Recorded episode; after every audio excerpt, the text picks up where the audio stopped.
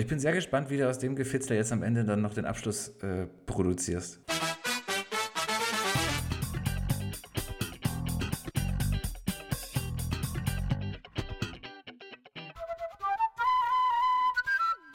We are back! Garcia, Coronas. wie geht es, wie steht es?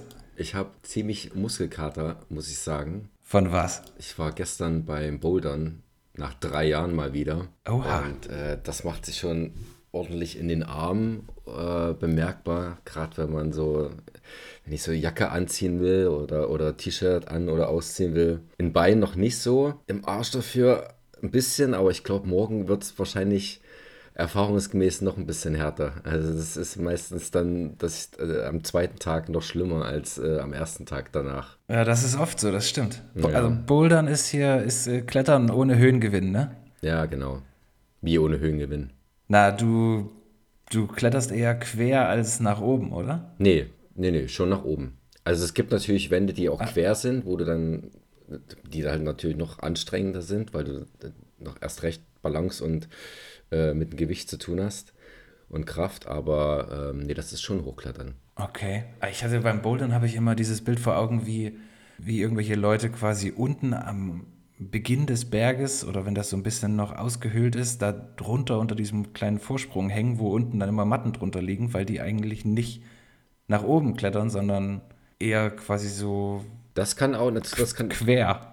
ja, das kann natürlich auch äh, unter der Definition von Bouldern gehen. Ähm, Also du warst klettern.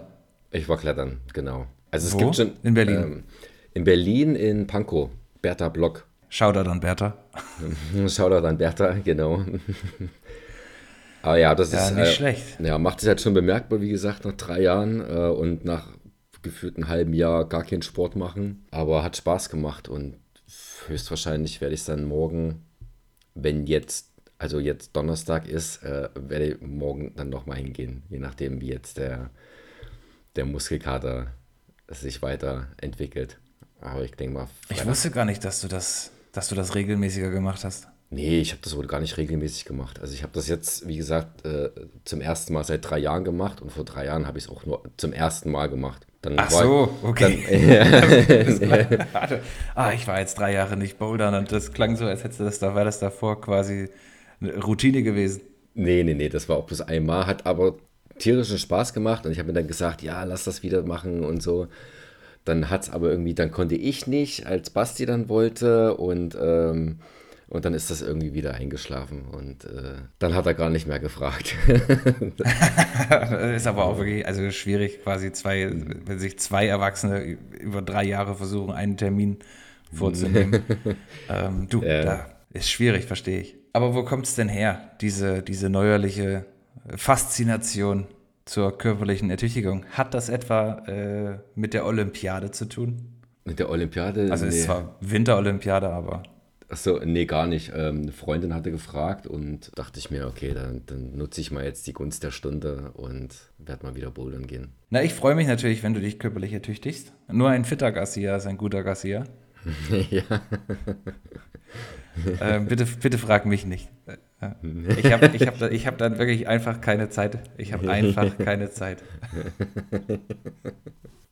Am Wochenende war ich nochmal in Scream drin, in den neuen, What? aber im, im, im Rahmen eines äh, Scream-Marathons, den wir am Samstag gemacht haben. Teil 1 bis 4 geschaut bei mir. Das war ganz cool. Leute kamen, Leute gingen und äh, es hatte so, sowas wie, wie dieser Steppeton, der, den sie in Teil 4 gemacht haben, plus in dem kleinen Rahmen. Das lässt sich echt schnell weggucken. Das macht Spaß. Also die sind sehr kurzweilig. Ich hatte befürchtet am Anfang, vier Teile hintereinander ist bestimmt irgendwann ermüdend und langweilig, aber nö, dem war gar nicht so. Das hat echt Spaß gemacht. Und dann, wie gesagt, dann noch zur 23.15 Uhr Vorstellung ins UCI zu, zum neuen Film. Anschließend sind äh, Reik und ich noch ein Bierchen trinken gegangen. Und als hätte man nicht schon genug Messerstecherei und, und so gesehen, haben wir dort einen Typen kennengelernt, der sich in die Hand geschnitten hat oder gestochen wurde, hat er gesagt. Er wurde an dem Abend kurz vorher zehnmal in den Rücken gestochen von irgendeinem What? Typen. Da wäre das so gewesen. Also dann, dann wäre er schon echt ein 50 Cent oder äh, der, wär- der würde schon am Boden liegen die ganze Zeit. Also dafür hat er sich noch gut gehalten und dafür wird das Shirt äh, auch noch sehr sauber. Dafür hat er eben an der Hand äh, sich irgendwie geschnitten oder, oder vielleicht da ein Messer reinbekommen ähm, und hat da die ganze Zeit geblutet. Und dann hat er halt mit uns die ganze Zeit geredet und rumgefuchtelt mit seinen blutigen Händen, so, so zu Reik irgendwie äh, oh, mit, der, mit, der Hand und, und, und, und, dann, der hat dann der hat dann auch erzählt, irgendwie, der war, ein, der war äh, Soldat in Afghanistan, hat 84 Menschen getötet, hat eine vierjährige Tochter und am Montag würde er den Typen aufsuchen, der ihn da äh, äh, abstechen wollte. Das war wahrscheinlich irgendeiner aus einer Bar oder so. Und er hat gesagt, ja, da, da gehe ich hin, dann da zerstückel ich ihn und, und seine ganzen Mitarbeiter. der, also der war der, der war auf Wo irgendwas. treibst du dich denn rum? Also, das war eine Kneipe in der Warschauer, äh, auf der Warschauer und der war da halt. ja, aber die Frage ist, warum wart ihr da so lange? Ja, das war halt, der Film war zu Ende äh, um ein, nee, halb zwei oder so und dann sind wir eben noch dann ein Bierchen drin gegangen und dann war es halt um zwei, als wir dann dort waren. Da ist bei dem dann halt auch schon einiges passiert an dem Abend. Das habe ich, schon, hab ich schon verstanden. Meine, Fra meine Frage war, ihr seid, also ich stelle mir das so vor, ihr seid da rein äh, in der, also gut, guter Stimmung, ne? noch ein Bierchen trinken hier oder acht, ähm, um, den, um den Abend niveauvoll ausklingen zu lassen. Ihr sitzt da an der Bar und auf einmal fängt der neben euch mit blutenden Händen äh, an, euch irgendwelche Geschichten zu erzählen von seinen Afghanistan-Einsätzen und dass ihm zehnmal in den Rücken gestochen wurde und dass er sich vorgenommen hat, äh, am morgigen Tag den vermeintlichen Täter aufzusuchen, um es ihm heimzuzahlen und zu zerstückeln. Und seinen Kopf zu, kaputt zu treten. Und seinen Kopf auch, kaputt zu treten. Das hat er, hat er, hat er mehr, äh, mehr, mehrfach wiederholt. Und auch äh, äh vorgemacht, wie er das macht. Bäm! Auf den Kopf. Es ist mir unklar, warum ihr da, also warum, verstehe ich nicht. Wie, wie kann man da nicht einfach direkt wieder gehen? Ne?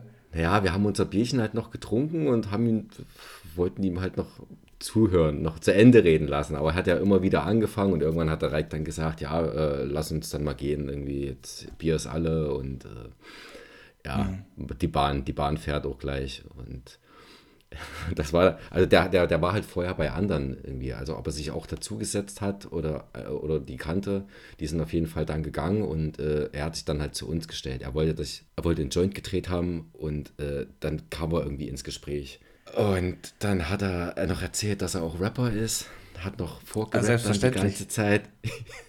hat die ganze Zeit noch vorgerappt und so. Und als Reiko und ich dann gehen wollten, hat er mit jemandem telefoniert und äh, er, er, dachte, wir wären irgendwann, irgendwann äh, hat er den Verdacht gehabt, dass wir Undercover-Cops wären. Meine Fresse. Als wir dann gegangen sind, hat, er dann, hat er dann halt telefoniert und meint dann so, ja, äh, die, die kommen jetzt raus. Der eine so, hat so äh, hässliche Rasterlocken oder so Rasterlocken, halt, äh, Reik hast ja kennengelernt, weißt du, wie er aussieht. Ja, ja. Die kommen jetzt raus, ja. Also so zwei, zwei Typen, die kommen da jetzt raus. Dann sind wir halt rausgegangen, war niemand, äh, alles gut und so, aber der war auf irgendeinem Film. Ach, das ist ja ganz schlimm, auf jeden Fall, ja. MMA macht er auch. Das scheint wohl auch zu stimmen. Zumindest kannte er die, äh, äh, war, stand, äh, hat die Location gestimmt, äh, ähm, die er genannt hat, wo er MMA trainiert. Und hat dann auch immer wieder vorgemacht, mit welchen, mit welchen äh, Schlägen und, und so er denjenigen ausnocken würde. Und halt ist dann auch immer so an meinen Hals rangekommen, an meinen Kehlkopf, weil er meinte, ja, ja, Kehlkopf rein. Und da habe ich dann auch gesagt, ja, ja, ja, ich verstehe es, geh weg ist gut, aber muss nicht bei mir jetzt hier machen. Ich fand die Entscheidung aufs Land zu ziehen noch nie so richtig wie in genau diesem Augenblick. ja. Es war irgendwie äh, ein passender Abschluss zum, zu dem Scream-Marathon. Das, das steht ja, ja nicht alle Tage, aber das war, war nochmal was Besonderes. Das ist auf, je, auf, jeden Fall was, also das ist skurril, es ist besonders. Äh, mir macht es ein bisschen Sorgen, wenn wir zwei in diese Bar gegangen wären und also nach seinem ersten Satz wahrscheinlich, hättest du dir gesagt, Garcia, scheißegal, wir gehen. Lass das, Bier, lass Bier stehen, kriegst ein neues. Ich muss hier raus. Wann war das? Wochenende. Das war am Samstag. Hm, Samstag auf Sonntag. Na ja, gut, wenn er seinen Plan in die Tat umgesetzt, äh, umgesetzt hätte, hätten wir davon, nicht, davon wahrscheinlich schon in den Nachrichten gehört. Genau, also wenn er so blumig Oder wenn er es so äh, äh, umgesetzt hätte, so blumig wie er das beschrieben hatte, dann hätte man definitiv was gehört. Er wollte ja nicht nur ihn, er wollte dann auch die ganzen Mitarbeiter. Alle, die da irgendwie dabei sind. Quasi alle Zeugen auslöschen. Oh Gott. Oh Gott. Also manchmal trifft man so auf Leute. Ja, ja. das war schon ein Exot auf jeden Fall. Seinen Rappernamen nenne ich mir jetzt mal hier nicht. Hatte der einen Namen? Also hat er sich vorgestellt? Nee, der ist auch auf die wenigsten Fragen eingegangen. Also Reik hat ihn gefragt, in welches Kickbox-Studio er geht, in, wo er trainiert. Da hat er irgendeinen Namen gesagt und Reik kannte das. Also das schien wohl zu stimmen, und, aber er ist auf sehr wenig Fragen eingegangen wie gesagt, er war auf irgendeinem Film. Also er war auf irgendwas drauf und war da in seiner Welt. Und nee, aber wie gesagt, Scream Marathon hat extrem Spaß gemacht und äh, ich überlege, das nächstes Jahr vielleicht nochmal zu machen. Vielleicht in einem größeren Rahmen, wenn dann ähm, der sechste Teil eventuell kommt, der jetzt auch schon gegreenlightet wurde. Oh, na, das, ist ja, das sind ja schöne Nachrichten. Ja. Damit hättest du anfangen sollen, nicht mit deiner gruseligen Kickbox-Gangster-Rapper-Abstecher-Geschichte. ja. Garcia, sag doch mal ganz kurz, wie dein, dein Scream-Marathon jetzt strukturiert war, weil du gesagt hast, Leute sind gekommen, Leute sind gegangen. Äh, war das so ein, so ein Open House? Ja, das war so eine Idee von Reik, dass wir einen Scream-Marathon machen. Und äh, Krischi und Steff, die wollten den neuen auch noch sehen. Und dann habe ich halt gesagt, ja, ich mache hier mit Reik den, den Marathon, kommt gern vorbei, wenn ihr Bock habt. Und ähm, dann hat noch ähm, zwischendurch eine, eine, Freundin, Niki, äh, noch gefragt, hey, seid ihr schon dabei? Kann ich rumkommen? Und ja, dann ist es dann zum zweiten Teil äh, rumgekommen. Zum dritten Teil kam dann Krischi und Steff. Niki ist dann gegangen und wir haben dann noch zu Ende geguckt und sind dann nach dem Scream-Marathon ins Kino. Aber im Kino war da dann noch mehr als quasi nur Reik und du. Da waren es auch Steff und Krischi. Schau dir dann und Steffi. Ja. Äh, meine Einladung muss irgendwo im, äh, auf dem Postweg äh, verloren gegangen sein. Ja, das äh, fiel mir jetzt auch gerade ein, als ich das gesagt, als ich das erzählt hatte. Ja. Das, äh, ja, dich hätte ich ja eigentlich auch noch einladen. Ist äh, gar nicht mal so cool, das hier. Ist gar nicht mal so cool. Ich wollte ursprünglich gar nicht so, sag ich mal, so groß aufziehen weil ich habe ja auch nur begrenzte Platzmöglichkeiten hier in meinem Wohnzimmer, aber beim nächsten bist du Ehrengast. Ah, nice. okay, dann will ich mal nicht so sein. Ich, ich verzeihe dir. Aber auch nur, weil ich weiß, was heute im Quiz auf dich zukommt. okay. Sag bitte, dass du am Samstag sowieso keine Zeit gehabt hättest. Ich hätte am Samstag sowieso keine Zeit gehabt. Uh. Das ist korrekt.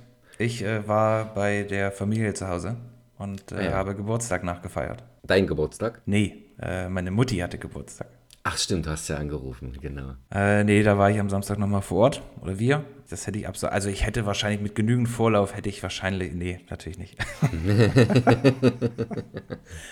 nur ein Spaß. Nur ein Spaß. Das bringt mich aber gleich zur nächsten Frage. Was hast du denn sonst noch so gesehen? Im Kino, also mal Holland Drive. Mhm. Das wusste ich ja schon. Mhm. Hat sich vollends gelohnt. Das ist nochmal eine ganz neue Erfahrung, den im Kino zu schauen. Es war ja relativ gut gefüllt für einen 20 Jahre alten Film von einem nicht ganz so massentauglichen Regisseur und einfach mal mitzuerleben, wie die Leute, wie ruhig die Leute sind in bestimmten Situationen, wie, wie gebannt oder sprach- oder fassungslos äh, sie sind. Es ist nochmal wirklich eine ganz neue Erfahrung, das äh, mit, mit, mit Leuten zu teilen. Und dann habe ich noch The Sadness geschaut. Darauf wollte ich hinaus, ja. Ah ja, okay. Da haben wir, da haben wir, kurz, haben wir kurz geschrieben oder gesprochen sogar? Nee, geschrieben, ne? Ah ja, genau, das war doch hier, das war, genau, weil das so ultra gruselig sein soll und ich dir angeboten habe, dass du, dass du anrufen kannst, wenn es zu schlimm wird und du einfach rausgehen sollst. Also, ja, ja, ja. ja ultra brutal auf jeden Fall. Ähm, und ich muss sagen, ich hatte auch Respekt vor dem Film. Äh, ich war mit Basti da und äh, er meinte dann halt auch, ja, das wollte ich genau, das wollte ich auch gerade sagen. Wir waren halt schon, hatten schon gewissermaßen, waren da schon ehrfürchtig äh, bei, dem, bei, bei dem Film, weil, weil halt gesagt wurde, der, der brutalste Zombie-Film aller Zeiten. Er bringt selbst Genre-Fans an seine Grenzen, dies, das.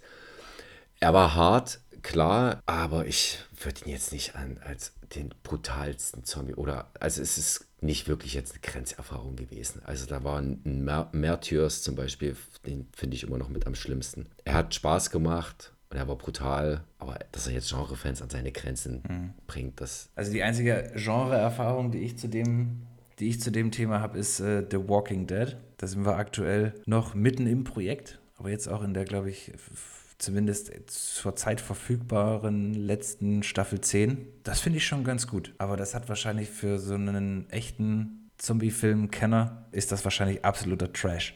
Ich habe die nie gesehen, aber ich dachte, die ist qualitativ recht hochwertig. Also qualitativ im Sinne von gut gemacht, soweit ich das beurteilen kann, schon. Aber ich habe dabei, also es gibt kein Gefühl von, von Angst oder Schrecken oder so. Ja, es gibt mal dunkle Szenen und manchmal kommt einer um die Ecke, wo du es nicht gedacht hast. Aber das macht jetzt nichts mit einem. Vielleicht müsste ich mal dann so ein, so ein Sadness zum Beispiel, müsste ich vielleicht mal prüfen, um mal so ein bisschen einen, eine andere Perspektive auch aufs Genre zu kriegen. Ich fand das bis dahin immer ein bisschen, bisschen lame, so Zombie. Hat mir einfach, hat mich gar nicht, hat mich gar nicht gereizt. Und man dann, ich glaube, World War Z oder ich überlege jedes Mal, ob das World War Z oder Z heißt. Ja. ähm, also Weltkrieg Z mit Brad Pitt war, glaube ich, so der erste, an den ich mich jetzt erinnern kann, wo ich so wirklich irgendwie zombie-mäßig was wahrgenommen habe. Den fand ich klasse, der hat mir echt gut gefallen. Den habe ich auch im Nachgang noch, noch mehrfach gesehen. Der geht immer, der geht so einmal im Jahr, kann man den gucken. Ja, auf jeden Fall. Ich kriege jetzt ständig auch diese, ich weiß gar nicht, um, um Zombies geht es da glaube ich nicht, aber ich kriege ständig die Werbung von, äh, von Amazon, Contagion. Auch ein empfehlenswerter Film. Gerade jetzt sehr aktuell. passt, passt zur aktuellen Lage. Passt, ja, es erschreckend viele Parallelen. Da habe ich auch zum ersten Mal, da erzählen sie ja, dass, dass sich der Mensch durchschnittlich pro Tag irgendwie tausendmal ins Gesicht fasst. Da habe ich so nachgedacht. Äh, allein schon, wenn ich, wenn ich jetzt hier sitze, irgendwie so mache oder so, irgendwie, das ist ja auch, das sind so viele, ja. so, so oft, dass man es gar nicht wahrnimmt, äh, wie oft man sich ins Gesicht fasst oder einfach mal irgendwie die äh, an den Augen juckt. Da kommt schon einiges zusammen und das sind dann halt immer wieder äh, Situationen, in denen du dann Bakterien quasi an, äh, an dein Gesicht schmierst. Und damit auch an Nase und Mund die ja. Körperöffnung, über die man ja äh, wahrscheinlich so, ich nenne es jetzt mal Erreger, am ehesten aufnehmen kannst. Ja, genau. Also fasst dir nicht so oft ins Gesicht, Gassier. Ja, nee, das ist gefährlich. Ja. Am besten gar nicht. Na, das wirst du nicht schaffen. Nee, das werde ich auch nicht schaffen. Alleine, wenn mir die Brille quasi ein Stück runterrutscht, mhm. da ist ja jedes Mal quasi der Kontakt hergestellt. Es sei denn, ich würde mir da wäre ultra vorsichtig und würde das quasi nur so am, am Rahmen außen ja. äh, wieder nach oben schieben. Aber das sieht ziemlich bekloppt aus, deswegen machen wir das nicht. ja, ich habe gerade mal versucht zu überlegen, was ich, ob ich die Woche irgendwas Erwähnenswertes gesehen hätte. Aber ich befürchte nicht. ähm, für alle, die sich da draußen fragen, was Corona so guckt. Aktuell noch The Walking Dead und sehr bald dann Sons of Anarchy. Und ich hoffe, dass wir das jetzt tatsächlich auch können, weil ich nicht genau weiß, ob das auf irgendeinem Streaming-Anbieter gerade zur Verfügung steht. Da gucke ich mal kurz. Auf Disney Plus kann man das streamen. Das ist auch aus dem Bauch heraus eine ganz klassische Serie, die ich bei Disney Plus äh, verorten würde. Natürlich. Ich, ich auch. Eine Serie, die ich da auch ganz klassisch verorten würde, ist Pam and Tommy. Hast du davon gehört? Das sagt mir, das sagt mir nichts, ne. Pam and Tommy ist die Geschichte um Pamela Anderson und Tommy Lee und deren Sextape, was dann veröffentlicht wird. Ach, schau an. Und das gibt seit letzter Woche auf Disney Plus die ersten drei Folgen und jetzt im wöchentlichen Takt kommt immer eine neue Folge. Das ist so eine achteilige Miniserie. Dreht sich wie gesagt um den um das Sextape, was ungewollt an die Öffentlichkeit gebracht wurde. Stehen denn die beiden für diese Serie zur Verfügung? Nee, nee die werden gespielt von ähm, Lily James. Ach, das ist äh, eine keine Doku-Serie. Nee, nee, genau. Die, die, die werden da von, von Schauspielern gespielt. Ah, okay. Lily James sieht klasse aus. Also, was sie da in der Maske gemacht haben und wie sie spielt, ist äh, wirklich Pamela Anderson äh, 2.0. Das ist großartig. Auch der Sebastian Stan, der spielt Tommy Lee. Sebastian Stan kennt man so aus die Leute, die deine Voll Filmvorliebe haben, kennen ihn dann wahrscheinlich so als Winter Soldier. Ah ja, na siehst du, siehst du. Was heißt denn hier deine Leute? Das ist da also deine Filmvorliebe teilen. Die Leute, die deine Filmvorliebe teilen. Mir fällt doch ehrlich gesagt kein anderer Film gerade ein mit Sebastian Stan. Ähm, aber er spielt Tommy Lee, auch super. Und ähm, Seth Rogen und Nick Offerman spielen die beiden, die dann quasi das äh, Sextape dann in, in Umlauf bringen. Da Seth Rogen kann ich mir direkt, direkt vorstellen, in genau dieser Rolle. Ja, er spielt halt so einen Handwerker, der abgezogen wird von Tommy Lee, wo ich eher meine Sympathien mit ihm teile, auch die, die, die Motivation dahinter, ähm, an das Sextape, Sextape zu kommen, es war eher ein Versehen. weil er bei denen eingebrochen ist, um seinen Werkzeugkasten zurückzuholen und hat dann eben einen Tresor mitgenommen. Und da hat er dann unter anderem darin auch dieses Sextape gefunden. Wer will ich noch nicht dazu äh, verraten? Die ersten drei Folgen waren aber sehr amüsant und ähm, äh, kann ich empfehlen. Ich wusste auch nicht, dass die innerhalb von vier Tagen sich kennengelernt und geheiratet haben. Ach so, nee, das wusste, das wusste ich auch nicht. Aber meine, mein, mein Interesse ist äh, deutlich größer geworden in dem Moment, wo ich jetzt wusste, dass das quasi eine also Fiktion ist. Ähm, als du das gerade angesprochen hattest, dachte ich, dachte ich sofort an irgendwie so eine Art Tiger King-Produktion. Nee. Okay. Wie heißt das? Tom und Pam. Nee, Tommy und Pam. Tom und Jerry. Pam und Tommy. Pam und Tommy. Okay. Ähm, ich habe das Gefühl, es ist Zeit für ein Quiz. Ja, habe ich auch. Meine sehr verehrten Damen und Herren, es steht 6,5 zu 5,5, wenn ich mich recht erinnere, äh, an vergangene Woche. Und äh, es ist meine persönliche Freude, heute Garcia äh, ein paar Fragen zu stellen. Ich habe es, um dir schon mal eine kleine, eine kleine Orientierung zu geben, ähm, wieder so gemacht, dass ich mir eine Frage überlegt habe und dann quasi aus Faulheit mich anhand der jeweiligen Antworten immer wieder zur nächsten Frage gehangelt habe. Ja, ist doch cool. Das werden wir noch sehen. okay. Okay, erste Frage. Ihr Podcast-HörerInnen da draußen, mein virtueller Hintergrund ist das Poster zu Moonfall. Ähm, und darum dreht sich auch die erste Frage, denn ich möchte von dir wissen, in welcher deutschen Stadt wurde der Regisseur von Moonfall, Roland Emmerich, geboren? Ist es A. Berlin, B. Stuttgart, C. München oder D. Hamburg? Das ist B. Stuttgart. Es ist korrekt. Äh, es ist B. Stuttgart. Ich bleibe ruhig, auch wenn das unerwartet schnell kam, ist hier noch gar nichts verloren. Frage Nummer zwei. Die ist noch losgelöst. Mein roter Faden beginnt erst mit dieser Frage. okay. Heute, dem 10. Februar 2022, startet die Inter oder starten die internationalen Filmfestspiele Berlin oder kurz Berlinale. Die wievielte Auflage ist es? Da gibt es kein A, B, C, D. Ne? Nee, nee, nee, nee, nee. Das musst du einfach, das musst du jetzt einfach wissen. Dann sage ich mal die 67. Garcia sagt die 67. Und das ist falsch. ähm, es ist die 72. 72. Okay, na gut.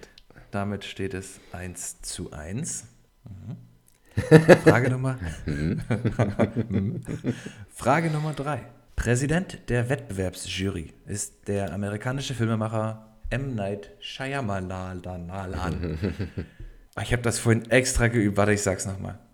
Präsident des, der Wettbewerbsjury ist der amerikanische Filmemacher M. Night Shyamalan. Shyamalan. Shyamalan, der bis auf sein Debüt Wide Awake immer kommerziell erfolgreiche Filme drehte. Welcher war laut Wikipedia sein erfolgreichster?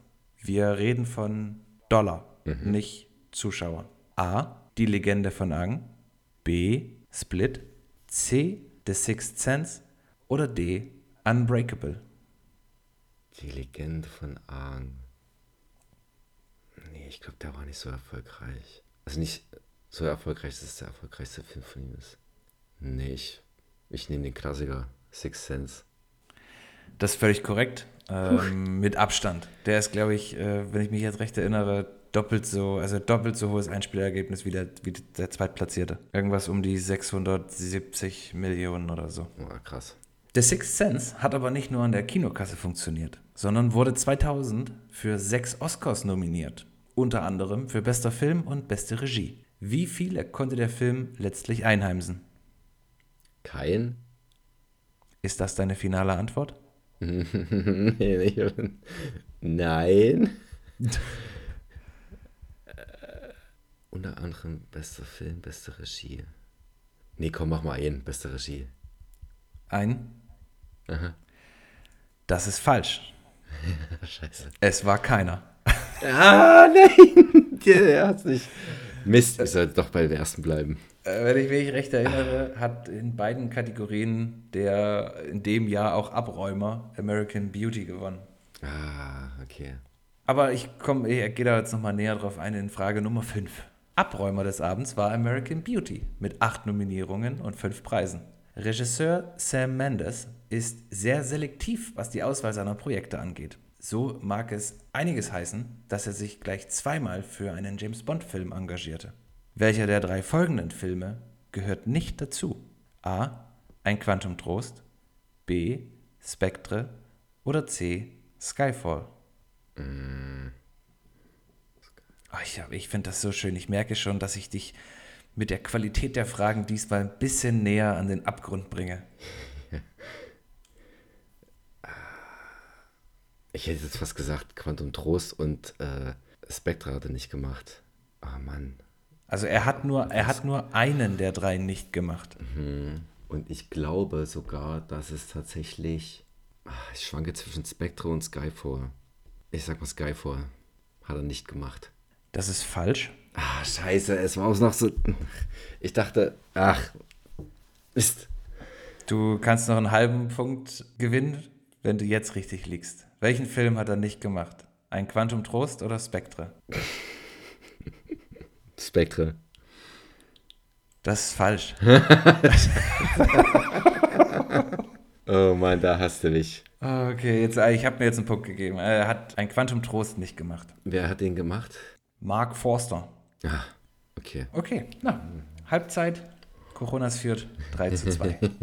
Frage Nummer 6. Ein Quantum Trost, na, du merkst, weil das die Antwort war. Ein Quantum Trost war das zweite James Bond-Abenteuer für Daniel Craig. Welcher Synchronsprecher leiht dem Briten seine markige Stimme? A. Oliver Rohrbeck, B. Udo Schenk, C. Bastian Sierich oder D. Dietmar Wunder? Also Oliver Rohrbeck ist es nicht. Was, Udo? Ich, die anderen drei, die kenne ich gar nicht.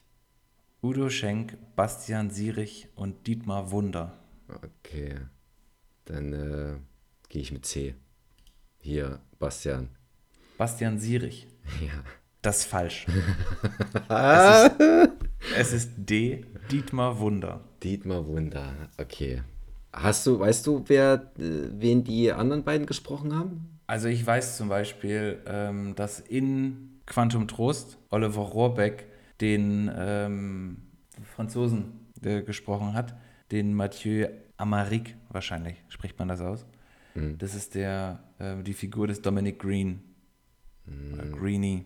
Okay, kenne ich nicht. Also ich weiß, Ja, der hat ja Mike, Mike Myers und Ben Stiller spricht da auch. Und drei Fragezeichen, glaube ich, da ist er auch seit 40, 50 Jahren dabei. Ah, das kann, das kann sein, ja, drei Fragezeichen. Aber Udo Schenk und Bastian, Nachname Bastian. Sierich? Sierich hm. Kennst du alle nicht? Also die, ich, hab, ich muss zugeben, dass ich dann hier einfach so ein bisschen wahllos quasi nach männlichen Synchronsprechern in demselben Gebiet Ja. äh, gesucht habe. Äh, ich glaube, einer von den beiden spricht noch den äh, Ralph Fiennes als 9M, Ach, das waren alles Synchronsprecher, die äh, in James Bond-Filmen die irgendwie da in dem äh, Okay. Universum sozusagen zu tun hatten, ja. Okay. Jetzt langsam, langsam wird's eng. Ja, Also- war jetzt peinlich. Ja, 4 äh, 4 zu 2. Okay, Frage Nummer 7. Wahrscheinlich habe ich da auch ganz gute Karten. Ähm, also, äh, ehrlich gesagt, habe ich da super Karten, aber das ist ein bisschen schwierig, weil du sechstens nicht gar nicht wusstest. Ich dachte, Synchronsprecher ist jetzt nicht so krass schwierig für dich, aber Das kommt drauf an. äh, naja, wir, wir, wir werden mal sehen. Du weißt ja jetzt ungefähr, du weißt ja jetzt, wie äh, Daniel Craig klingt, ne? So, und jetzt, vielleicht kannst du es darüber klären. Also Frage Nummer 7. Neben Daniel Craig hat Dietmar Wunder mit Don Cheadle einen weiteren langjährigen Stammschauspieler. Für beide startete er 1998, äh, für Daniel Craig mit Love is the Devil und für Cheadle mit Bullworth. Welchen der beiden synchronisierte er bisher häufiger Seit 98. seit 98?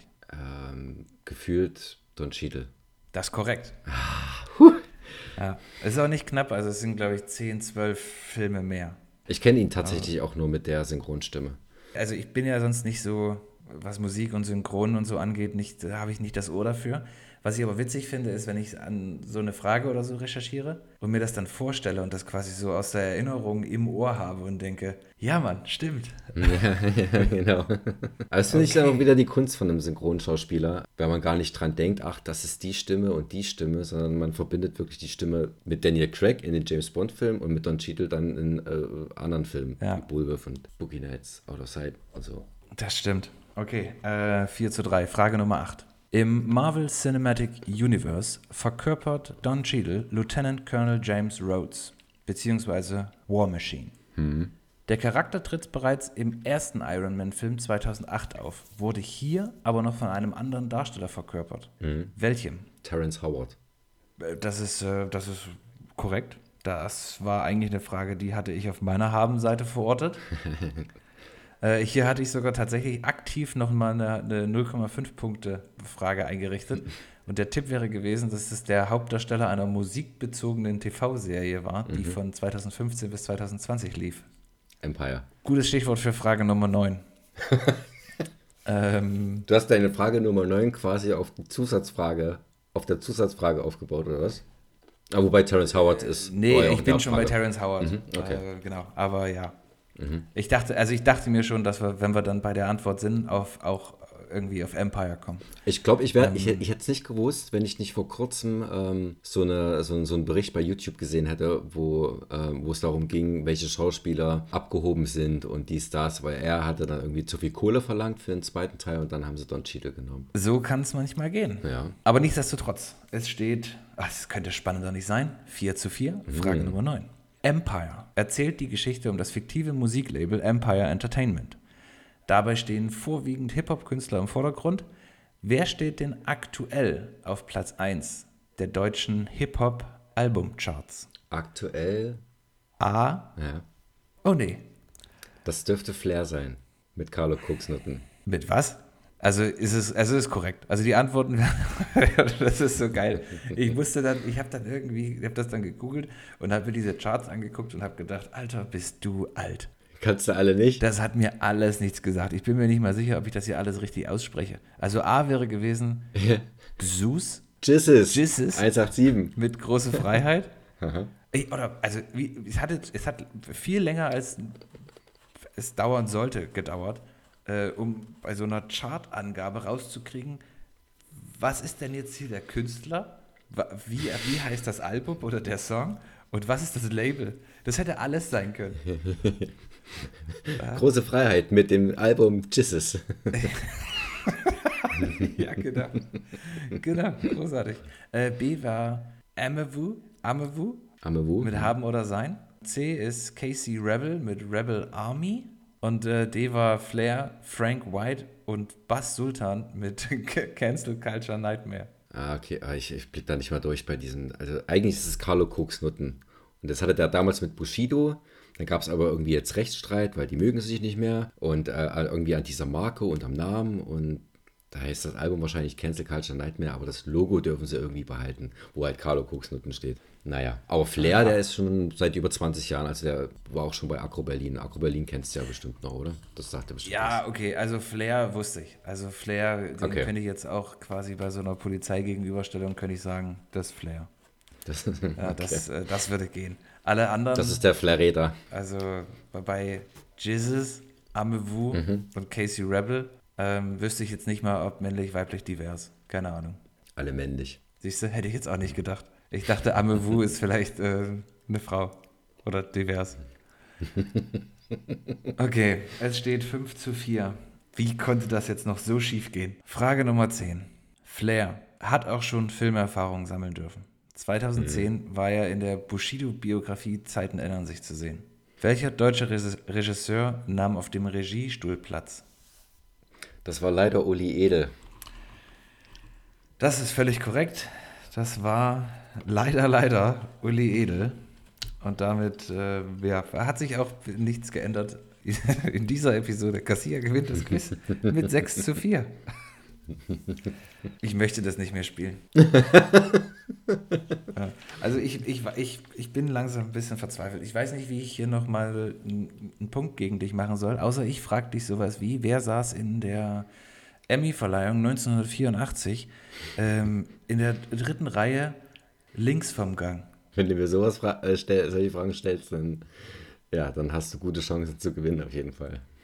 Ja, nee, mach, das, mach, mal, ja, mach mal so eine Quiz-Arschloch-Edition. Solche Fragen dann. okay, ich notiere mir das ganz kurz.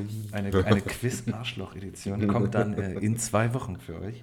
Die Quiz-Arschloch-Edition Gut, Garcia, herzlichen Glückwunsch. Reden wir über was anderes.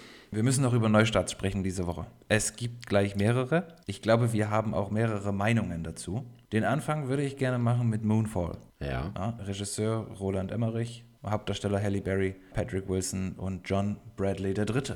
Willst du ganz kurz sagen, worum es geht? Naja, ich weiß nicht, wie weit man erzählen kann, ohne dass man halt Spoiler. Beziehungsweise würde ich nur das wiedergeben, was ich aus dem Trailer kenne. Und ich finde, der Trailer, der geht zu weit. Der zeigt, dass eben der Mond nicht das zu sein scheint, was er für uns ist.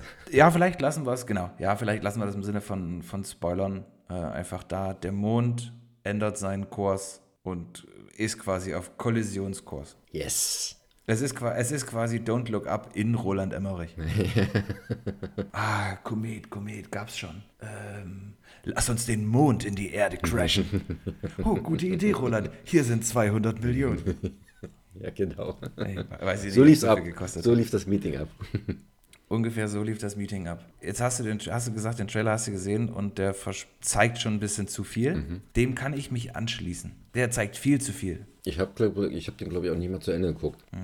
Was die drei angesprochenen Hauptdarsteller natürlich dann versuchen, oder es besteht quasi aus Halle Berry und Patrick Wilson sind, glaube ich, aktive und er ehemals aktiver äh, NASA-Astronaut. Und äh, John Bradley spielt einen Verschwörungstheoretiker. Das ist quasi, John, John Bradley, der Dritte, ist hier quasi der nicht so gut aussehende Leonardo DiCaprio aus Don't Look Up der quasi feststellt, okay, der Mond ist hier irgendwie auf dem, auf dem Holzweg und dann versucht, Aufmerksamkeit zu kriegen und ähm, ja, eine Rettungsmission sozusagen zu initiieren. Ich habe ehrlich gesagt keine richtige Ahnung, auch nicht aus dem Trailer, was das Vorhaben ist. Also wie sie jetzt tatsächlich versuchen, quasi den Mond da vom, vom Kollisionskurs abzubringen und ähm, sich mit allem, was da noch jetzt eben um den Mond, hinter dem Mond, in dem Mond ähm, stattfindet, zu besiegen. Das wird nicht so richtig klar. Ich würde den gerne gucken, Ich auch. aber ich habe jetzt schon so ein bisschen die Befürchtung, dass der einfach zu viel auf einmal wollte. Ja. Dass es einfach zu groß ist, zu viel, zu, zu galaktisch. Und das habe ich nicht. Ich habe einfach die Erwartung, dass er auf die Erde knallt, ganz viel Schaden anrichtet und die Hälfte ist dann weg. Und die andere Hälfte ra- rauft sich dann zusammen und versucht in Frieden zu leben. Das ist, du, du erwartest, dass der Mond, also du, du erwartest, dass diese Mission, zu der Halle Berry, Patrick Wilson und äh, John Bradley der Dritte aufbrechen, scheitert? Naja, nicht scheitert, aber ich erwarte, dass der Plan nicht ganz so aufgeht, dass es nicht vereiteln können, aber durch deren Hilfe oder Eingreifen zumindest noch Schlimmeres verhindert wird. Also es soll schon knallen, ne? Ich will, dass die, dass der Mund schon, äh, Also es soll schon, also es ist ein Roland Emmerich, Okay. ne? Das ist hier, das ist schon jetzt wieder so ein fester, festes Guilty Pleasure. Und schlechter als Independence Day 2 kann es nicht werden. Das stimmt. Das ist jetzt aber auch kein, kein Maßstab, also das sollte kein Maßstab für weitere Filme sein äh, von ihm. Du sagst also, statt der Frontalkollision wird es ein Drive-by. Ja, so ein Streifschuss. Kurz noch so mit dem, mit dem Augenlid hängen geblieben und äh, einmal, an- einmal an der Erde lang gewischt. Wäre natürlich auch nicht schlecht. Ich denke allerdings, dass sie das irgendwie komplett verhindern. Ja. Schauen wir mal. Ab heute auch in den deutschen Kinos der neue Roland Emmerich Moonfall. Ich möchte aber, bevor wir zum nächsten Film vielleicht kommen, noch auf ein bisschen Trivia-Wissen hinweisen, was ich mir angeeignet habe in der Vorbereitung auf die heutige Sendung und der Vorbereitung aufs Quiz. Wusstest du, dass Roland Emmerich seinen Abschluss an der Münchner, Münchner Filmhochschule gemacht hat? Ja. Und wusstest du auch, dass anstatt der üblichen 20.000 D-Mark sein Abschlussfilm 1,2 Millionen D-Mark gekostet hat?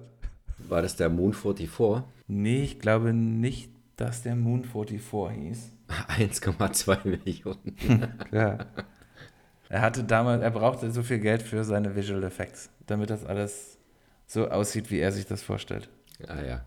Das, ähm, wenn ich das jetzt hier richtig sehe, müsste das das Arche Noah-Prinzip sein. Ah, ah, okay. 84. Und Moon 44 war 1990. Ach, doch so spät. Okay. Und ich muss noch einen wichtigen äh, Hinweis geben. Das habe ich mir extra notiert, weil ich es witzig finde, wenn wir gleich zum nächsten Film kommen. Vielleicht wissen jetzt, also mit äh, Patrick Wilson, also Halle Berry erklären wir nicht. Patrick Wilson werden auch die meisten kennen. Das ist äh, aus meiner Sicht ein Mr. Horrorfilm schlechthin. Da gibt ja kaum irgendwie ein, ein, ein Franchise oder ein Jahr, wo der nicht in einem Horrorfilm mitspielt. ähm, und John äh, Bradley III. ist äh, sicherlich allen auch bekannt als Samuel Tarly aus Game of Thrones. Das wird jetzt gleich noch witzig, wenn wir über Tod auf dem Nil sprechen. Die neue Agatha Christie-Verfilmung, wieder von Kenneth Branagh. Also er führt Regie und spielt auch die Hauptrolle des Hercule Poirot. Alter, warum haben wir heute so viele so schwere Namen? Hercule Poirot. Kurz HP. Ja, HP. Er spielt, genau, genau. Spielt wieder, er spielt wieder die Hauptrolle des HP, ähm, des Detektivs, Kommissars. Ähm, bin mir nicht sicher, was er, ob er hauptberuflich Polizist ist. Ich glaube schon, ne? Detective. Detective würde ich sagen, ja. Irgendwie so. Genau, also wie gesagt, der, die, zweite, die zweite Romanverfilmung äh, von Agatha Christie nach Mord im Orient Express. Äh, mit, äh, mit Johnny Depp hat er, glaube ich, noch mitgespielt. Hm. Und das hat mir gut gefallen. Auch wieder so eine Art Kammerspiel, kann man sagen. Weil ja quasi irgendwie, ne, da ist ein Toter und es muss einer von denen sein, die da quasi in diesem Zug sind. Hm. Und dann investigiert er sich dadurch. Diesmal ist das Ganze ähnlich gestrickt, nur dass sie sich quasi auf einem Schaufelraddampfer auf dem Nil befinden. Wer spielt noch mit? Gal Gadot. Gal Gadot, Army Hammer und äh, Rose Leslie. Und das ist jetzt witzig, zumindest für mich, weil sie spielt Ygritte oder Ygritte, auch aus Game of Thrones. Also finden sich alle wieder. Genau, aber du sagst es, äh, Gal Gadot spielt die weibliche Hauptrolle, beziehungsweise, ja, ist jetzt, ist glaube ich kein Spoiler, kann man schon sagen. Sie ist das Opfer, um, um das es geht. Ich weiß nicht, was sie mir ge getan hat in letzter Zeit. Abgesehen von eben Red Notice, wo ich das, das einfach nicht gut fand, äh, was, sie, was sie abgeliefert hat. War meine Reaktion, als ich gelesen habe, dass es um sie als Opfer geht, Erleichterung. Und ich dachte, ach Gott sei Dank, dann spielt die nicht so lange mit. Magst du sie einfach nicht als Schauspielerin? Ich ähm, mochte sie als Schauspielerin zum Beispiel in, in den Fast and the Furious Teilen. Ich mochte sie in, äh, in Wonder Woman. Aber als dann eben jetzt Red Notice kam und ich das, ich habe mich da so lange auf den Film gefreut und dann ist ihr Charakter halt, also ja, wir haben ja da lange und breit drüber gesprochen, ist ihr Charakter halt so ohne jegliche Tiefe. Und das hat mich, das hat mich einfach geärgert. Vielleicht kann sie auch gar nichts dafür, vielleicht war das auch einfach nicht so, nicht so gut geschrieben. Aber sie, ja, sie ist auf dem Bildschirm zu sehen und jetzt muss sie da eben die Verantwortung auch tragen. Hoffentlich äh, ändert sich das nochmal, weil wie gesagt, bisher, bis zu, dem, bis zu dem Moment hatte ich da irgendwie gar keine Schwierigkeiten mit ihr. Und sie hat auch, das habe ich mir auch notiert, weil ich das schon beeindruckend fand, eine unheimlich volle Pipeline. Also da stehen inklusive diesem Jahr bis 24 schon die nächsten sechs Projekte fest. Unter anderem Wonder Woman 3. Und äh, wir hatten auch schon drüber gesprochen, Schneewittchen als hier Evil, nicht Witch, ich will jedes Mal Witch sagen. Evil Queen, böse Königin, nicht, Mhm. äh, nicht Hexe, nicht Stiefmutter. Deine Meinung zu Tod auf dem Nil? Ist das, hast du den ersten Teil gesehen? Würdest du dir das angucken? Findest du das überhaupt spannend oder denkst du dir, nee, next? Reizt mich gar nicht. Also die ganzen Agatha Christie-Verfilmungen oder Agatha Christie allgemein reizt, interessiert mich die Bohne. Ich würde mit den neuen, oder diesen Mord im Orient Express, würde ich, ich würde mich nicht dagegen wehren, den zu schauen. Ich würde mir den schon mal, nicht aus Eigenantrieb, aber schon mal anschauen, weil ich glaube, ein bisschen zeitgemäß aufgemacht ist, aber ich wüsste nicht, ob ich was mit den alten Filmen, mit den alten Verfilmungen anfangen könnte. Und jetzt äh, Tod auf dem Nil, nicht im Kino, aber vielleicht mal irgendwann zu Hause. Na, wenn das so ist, befürchte ich, dass sich auch der nächste Kinostart, den ich hier auf dem Zettel habe, nicht vom Hocker reißen wird. Es ist der, das neue Meisterwerk mit Jennifer Lopez und Owen Wilson. Marry Me, verheiratet auf den ersten Blick. Ich habe es jetzt hier auf meiner Liste, weil ich dachte, okay, wenn jetzt Owen Wilson, Jennifer Lopez, das kann man schon mal irgendwie erwähnen. Ist halt eine klassische oder vermeintlich klassische Rom-Com, Rom-Com-Drama. Also der Titel gibt es auch quasi schon, schon vor. Jennifer Lopez ist irgendeine Musikerin, die eigentlich mit einem anderen Musiker zusammen sein sollte und das auch schon lange geplant hat und das alles so Social Media mäßig vorbereitet wurde und dann findet das halt nicht statt und der erste, auf den sie guckt, der glaube ich aus Versehen irgendwie ein Schild oder irgendwie was hielt, was gar nicht so gedacht war, war eben dann Owen Wilson und dann hat sie gesagt, okay, dich heirate ich jetzt. Und dann bricht natürlich Social Media mäßig die Hölle über den zusammen. Und das ist alles dann auf einmal sehr kompliziert, weil unterschiedliche Welten und bla bla bla bla bla. Du hast das schon hundertmal gesehen. Wer Bock auf so einen Film hat, ab heute im Kino, marry me. ich habe gerade hab einfach gemerkt, dass ich mich hier in, in, der, in einer Erzählung verliere zu dem Film, über den ich eigentlich jetzt gar nicht so viel sagen kann. Also, das musst du im Kino schon sehr dolle wollen, wenn du dich zu Corona-Zeiten deswegen in einen Raum mit Fremden sitzt. Und dann habe ich noch einen, was Kinoneustarts betrifft. Ab heute Kimmy. Kimmy im Kino. Der neue, Kimmy, Kimmy. der neue Film von Steven Soderbergh mit der bezaubernden Zoe Kravitz. Weißt du, Garcia, worum es in Kimmy geht? Und ich weiß übrigens nicht, ob ja, man Kim das Kimmy so betonen muss. Ja, das ist dieses, ähm, na, dieses Alexa-Siri-Ding. Ähm, Korrekt. Und dann passiert irgendwas. Kimmy ist quasi das was wir halt kennen als Alexa oder okay Google, also Google Home oder Siri, ist im Prinzip das gleiche und sie arbeitet quasi für die Firma, die die, die Dinger herstellt, in irgendeiner Analyseabteilung. Weil selbstverständlich die immer mithören. Also ob du die nur angesprochen hast oder nicht, aber die hören immer mit. Und es gibt irgendwie ein Analystenteam eben, ich weiß nicht, ob das so legal ist jetzt in der fiktiven Welt oder nicht, die sich sozusagen diese Streams anhören ähm, und dann da irgendwelche Auswertungen treffen. Und sie hört, soweit so vorhersehbar, hört eben in einem dieser Streams einen vermeintlichen Mord oder tatsächlichen Mord und geht damit auf ihre Vorgesetzten zu und die versuchen das natürlich alles so ein bisschen unter den Teppich zu kehren und deswegen fühlt sie sich dann genötigt, da auf eigene Faust zu recherchieren beziehungsweise dem Fall eben nachzugehen, was für sie eine sehr hohe Überwindung ist, da sie, und den Grund kenne ich jetzt nicht, eher nicht geneigt ist, aus dem Haus zu gehen. Ich denke, wie durch ein Wunder kommen alle ums Leben am Ende. Weiß ich jetzt auch nicht. Also reicht vielleicht auch im Home Entertainment später mal. Ja, dem wäre ich auch nicht abgeneigt, aber im Kino, nee, da läuft gerade anderes, was ich eher sehen möchte. Und ich meine, so ein ja. Steven Soderbergh, der hat bei mir noch nie viel falsch gemacht. Also Steven Soderbergh ist schon mal ein gutes Indiz für einen soliden Film. Der macht auch nicht so viel, ne? Also glaube ich 20 Jahre. Der macht mega viel. Die Was? hat geführt in, jetzt in den letzten Jahren jeden, jedes Jahr einen Film rausgebracht. Diesen auf Handy gedrehten Film, dann äh, Logan Lucky. Okay, Logan Lucky ist jetzt auch schon ein paar Jährchen. Aber der macht schon einiges. Das habe ich jetzt verwechselt. Da ist wirklich einiges los. Oceans-Reihe, äh, Aaron Brockovich, Traffic, Magic Mike, weiß ich nicht, wie der da jetzt reinpasst. Magic Mike 3 ah. kommt ja auch bald. Macht er ja auch bald. Yeah. Nee, okay, dann habe ich das, habe ich das ja, bin ich irgendwie auf der falschen Pferde gewesen. Der macht schon einiges. Aber ja, wie du gesagt hast, ist richtig, wenn man das jetzt so seine, seine Filmografie äh, sich anschaut und bei denen, die man gesehen hat, Contagion, hm. weil wir es am Anfang hatten, die, die ich gesehen habe, die würde ich mir auch alle, alle nochmal angucken. Contagion 2 steht ja auch. Das äh, stimmt. Ja, das sind äh, zumindest, was mich betrifft, hier die, die Kinostarts, die Kino-Highlights für diese Woche. Ähm, hundertprozentig ähm, Moonfall. Kimi, Marry Me, Tod auf dem Nil, teile ich deine Einschätzung. Das ist was für, fürs Home Entertainment mal. Oder wenn man super krass ist, ähm, fürs Free TV. Früher war das auch noch so ein richtiges, so ein richtiges äh, Zugpferd. Äh, hat man doch in der Werbung oft gehört oder auch in der, in der Fernsehzeitung gelesen. Solche Sachen wie Free TV Premiere oder zum ersten Mal im Free TV. Ja, da war man Da war man regelrecht aufgeregt. Das hat noch nie jemand mit Werbung geguckt. Yibi! Richtig.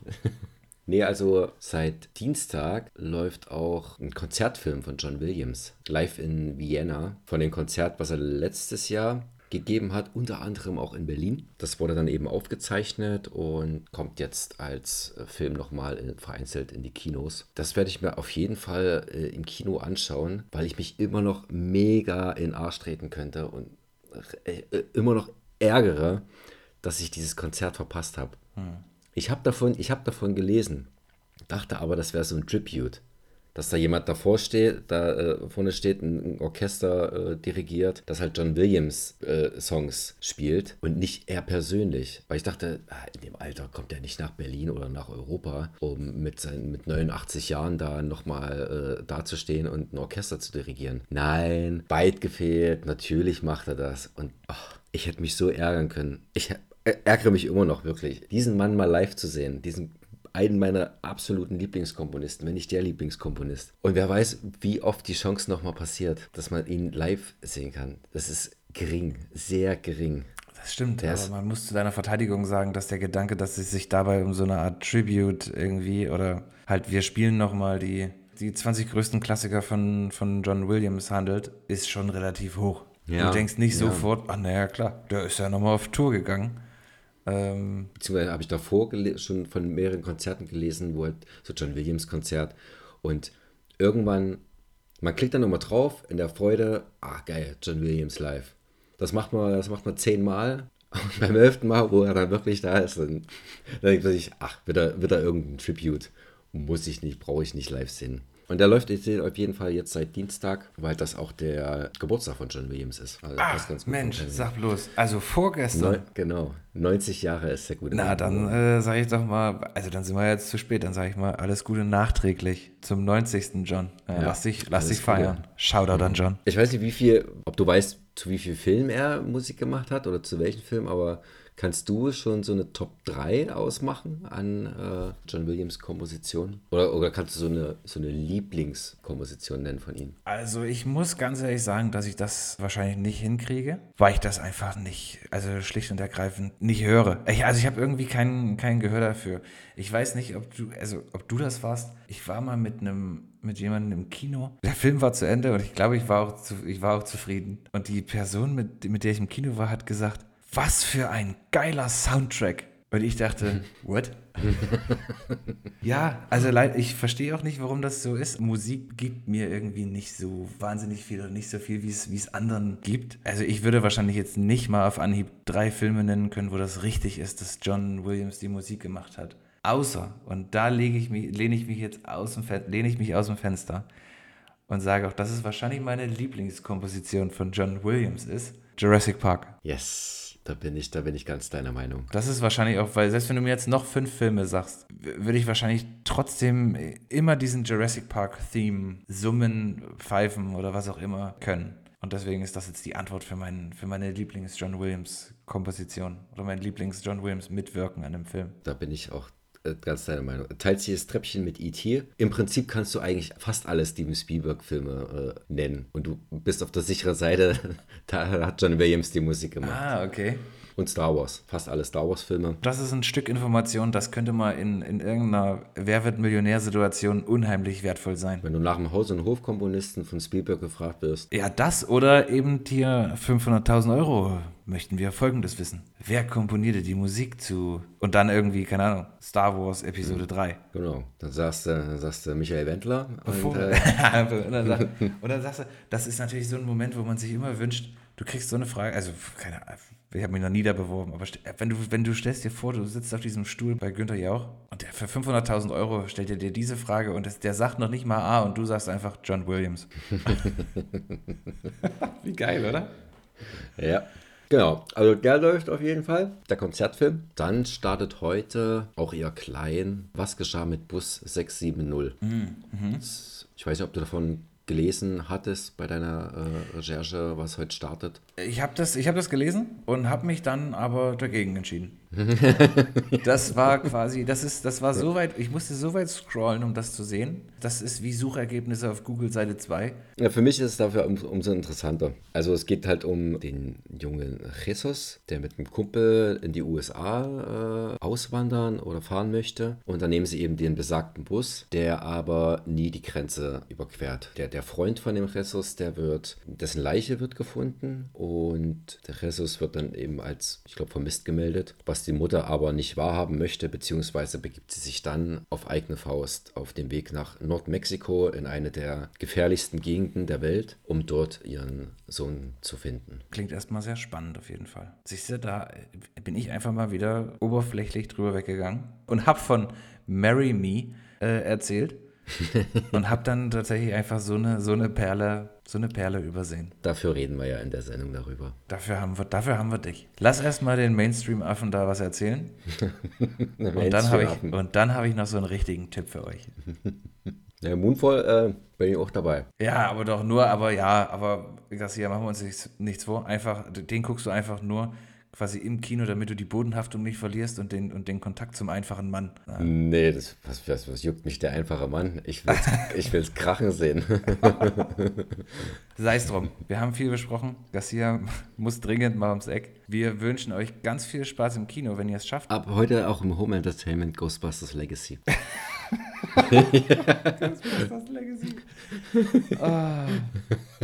Besprechen dazu in Staffel 2. Ausreichend. Das stimmt, da haben, wir, da haben wir lange und breit drüber gesprochen. Einfach mal zurückspulen, einfach mal reinhören. Einfach mal in die Good Old Classics reinhören. Die Classic Edition von Classic und genau. Coronas. Ne? Es war wie immer eine, ein, ein großer Spaß. Ich hatte ein bisschen Angst, in welche Richtung es geht, als du anfingst mit deiner Messerstechergeschichte. Boah, Alter, Messerstechergeschichte. Stich, Stich. oh, lacht mich nicht aus, Mann. Ich arbeite wirklich hart. Ich weiß nicht, wo das herkam und warum es immer noch da ist, aber manchmal habe ich Probleme mit CH und SCH. Das ist eine Schwäche, die kann ich hier auch offen zugeben. Ich arbeite da dran und irgendwann geht das auch wieder weg. Genau wie mein Sächsisch. Was mir aber noch wichtig wäre zu sagen, ist, äh, dass ich wieder große Freude hatte, Garcia. Es ist, es ist die wöchentliche Therapiestunde. Die brauche ich, die tut mir gut. Und hoffentlich hat sie euch unterhalten und euch Spaß gemacht. Wenn ihr Feedback für uns habt, dann freuen wir uns sehr auf jedwedem Kanal. Sei es bei Spotify, nee, da kann man nicht kommentieren. Ach, schreibt uns einfach am besten. Also ihr wisst ja, ihr kennt uns ja, wir kennen uns alle hier beim Vornamen, alle, die ihr das draußen jetzt hört, ne, sind entweder verwandt oder verschwägert mit einem von uns. Von daher einfach mal, einfach mal eine WhatsApp, ne, wie es lief. War gut, war schlecht, Daumen hoch, Daumen runter. Genau. Dann wissen wir Bescheid, in welche Richtung es hier geht.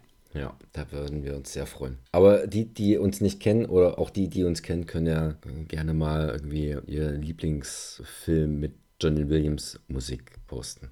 Tut ihm den Gefallen zum Geburtstag. Nachträglich. Nachträglich. Ja, das sage ich doch mal, äh, das war das mal so ein richtig energischer Call to Action.